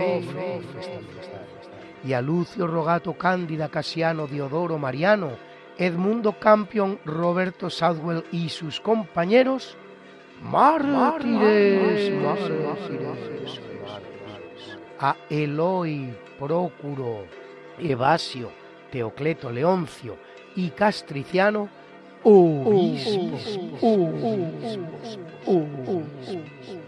y a Ansano, Natalia, Landoaldo y Amancio, confesores, confesores, confesores. something that must be done, and it can only be done by one. There is nothing more to say,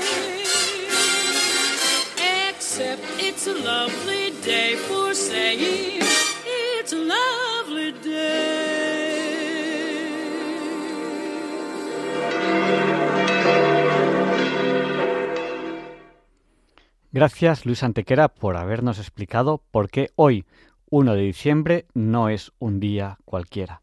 Y a continuación, el profesor José Manuel Amaya nos presenta la sección de curiosidades científicas. Buenas noches, señoras y señores oyentes. Soy José Manuel Amaya y como siempre me dirijo a ustedes desde este programa y en esta emisora con un gran honor.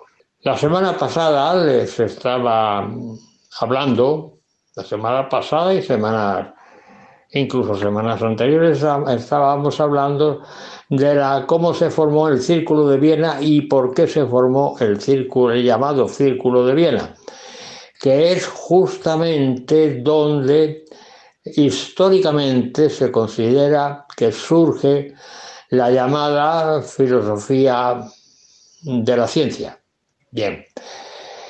Pero es que mm, además se dio la fecha de 1900, se dio una fecha, 1922, sí, una fecha importante. Pero la verdadera mm, fecha importante es cuando se firma el famoso documento programático en el que se dice eh, para qué se forma o para qué sirve la filosofía de la ciencia. Bien, ese documento programático eh, se basa, o sea, lo, que se pretende con la filosofía de la ciencia es una descripción científica del mundo.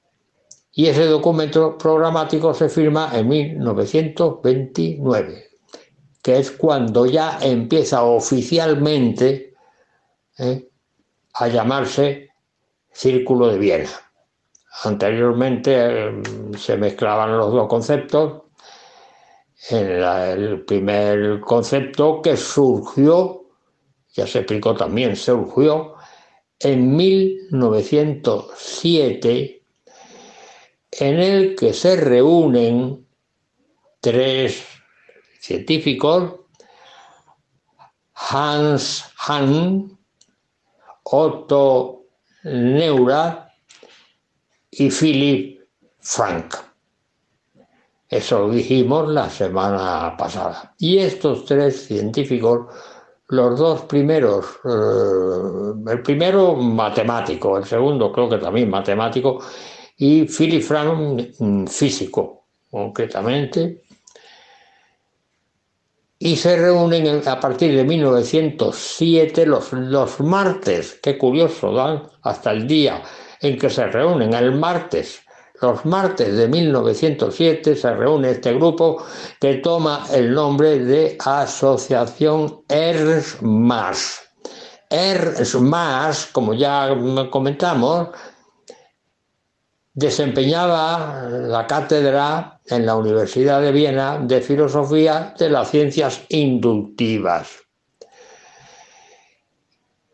Y fue uno de los que interpretó el, vamos, el progreso de esta reunión que desemboca en el llamado Círculo de Viena bajo mm, la intención de descripción científica del mundo, pero hay un porqué. ¿Por qué se forma esta reunión? ¿Por qué se forma este consejo científico para la descripción científica del, mundo? Por las muchas transformaciones científicas que se han dado en un periodo relativamente, formalmente largo, por lo pronto todo el siglo XIX. Pero empezó anteriormente, empezó en el siglo XVIII. ¿Y por qué empezó? Pues empezó, como ya comentamos también, por el invento de una máquina. En el siglo XVIII, en 1760 y algo. Una máquina que tuvo, no tuvo, un solo inventor, tuvo varios inventores o, varias propuestas. La máquina de vapor. La máquina de vapor, que fue inventada pues a mediados del siglo XVIII, 1760 y tantos, que luego después, una vez inventada, es mejorada de una forma considerable, agregándole lo que se denominaba un regulador, un regulador para su funcionamiento, regulador de bolas, que se llama el regulador de Watt. Regulador de Watt, que mecánicamente yo lo he explicado a los alumnos cuando daba las clases de mecánica, el regulador de Watt lo explicaba y es verdaderamente curioso. Es un regulador de bolas que según la velocidad de las bolas pues va abriendo válvulas para que salga el vapor y regular el funcionamiento de la máquina. Bueno, pues esta máquina con todos los aditamentos que se le van agregando a medida que pasa el tiempo y mejoras, evidentemente, mm, produce el paso del feudalismo al modernismo y si queremos decir al maquinismo. Al maquinismo y a, una revolución social y también da lugar a la aparición de una nueva ciencia que en el siglo XIX, en el año 1924, realiza un físico militar, hijo también de un científico importante y político, que es Sadi Carnot. Sadi Carnot, hijo de Lazare Carnot, que fue presidente de la Asamblea Francesa. Y que cuando se produjo la votación en la Asamblea para elegir al, jefe o al director del social, se presentó Napoleón y entonces la asamblea votó y salió un voto en contra. Y cuando salió un voto en, contra, con la soberbia que tenía este político, Inmediatamente preguntó, ¿hay un voto en contra? ¿Quién puede ser el que ha votado en contra? Y entonces uno de la asamblea le dijo, Sir, Sire, ha sido el voto de Carnot. Y entonces Napoleón no Em, reaccionó furiosamente, ni mucho menos, al contrario. Dijo, ah, si el voto en contra ha sido el de Carnot, entonces hay que tenerlo en cuenta. De modo que fíjense ustedes la influencia que tenía Lazar Carnot, el padre de Sadi Carnot, que fue el inventor del segundo principio de la termodinámica. Porque creo que ya lo hemos repetido aquí en varias ocasiones, la termodinámica fenomenológica que hay otra termodinámica, que es la termodinámica estadística, que es donde entra la teoría cinética de gases y todo eso, ¿no? La termodinámica fenomenológica se fundamenta en cuatro principios. El segundo fue el primero que se inventó por Sadi Carnot en 1924, en 1800, sí, 1824 el primero fue el segundo. El tercero fue ya en el siglo XX, que es que el cero absoluto es inaccesible, también fundamentado en el segundo principio. Y ya en el año, en el siglo XX, por los años 40, aparece un cuarto principio que se llama principio de cero y que salta por delante de los otros tres y se coloca en primer lugar. De modo que la termodinámica tiene esa curiosa constitución y es que los principios no coinciden cuando se inventan con la fecha correspondiente del fenómeno que describe. Y hasta aquí voy a terminar esta noche para seguir dirigiéndome a ustedes la semana que viene, si Dios quiere. Buenas noches. Muchas gracias, profesor José Manuel Amaya, por habernos presentado hoy estas curiosidades científicas. Quedan unos minutitos, unos minutitos de programa. Si ustedes quieren, pueden participar ahora en directo, en Diálogos con la Ciencia. ¿Cómo? Llamándonos ahora, pero no tarden, porque queda muy poquito tiempo, quizá dos o tres minutos de programa, al 91 005 94 19. Se lo repito, por si no tienen a la mano, papel o bolígrafo, 91 005 94 19. Y vamos a dar paso a estas primeras llamadas que tenemos en este poquito tiempo que nos quedan de programa. Nos ha llamado ya al 91 005 94 19. Bienvenido. Bienvenido. Tienes que apagar la radio, que si no se nos oye como eco. Estaba haciendo una prueba. bueno, ¿y qué tal la prueba? Bien, eh, ¿cómo se llama este señor que habla últimamente? ¿Amaya? José, el profesor José Manuel Amaya.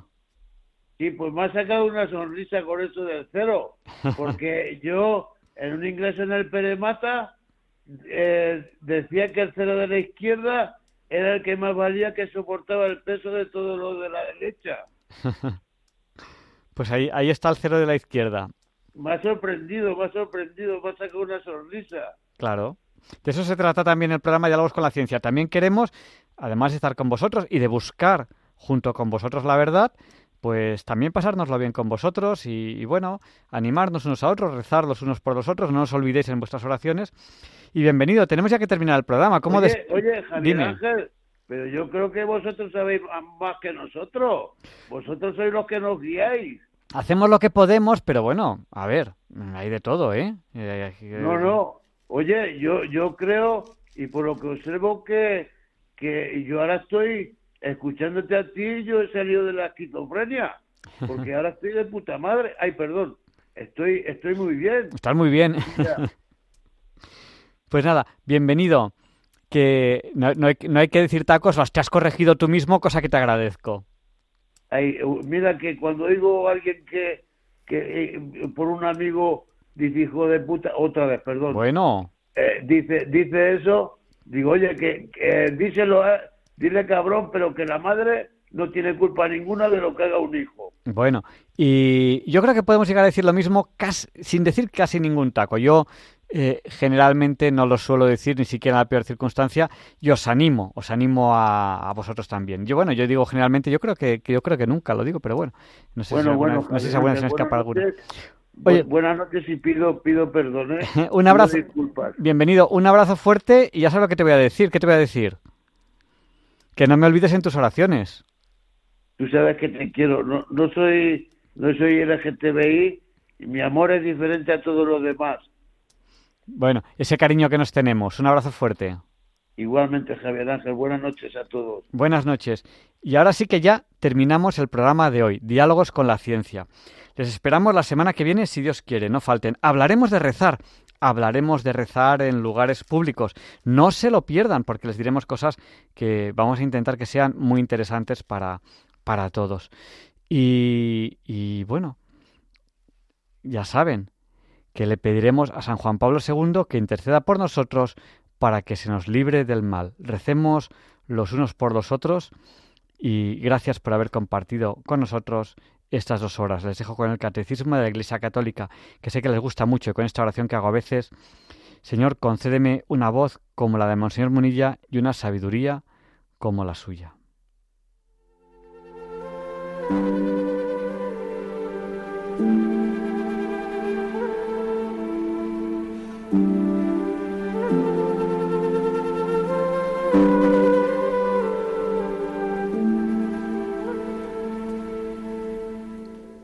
Y así concluye en Radio María el programa Diálogos con la Ciencia. Dirigido por Javier Ángel Ramírez.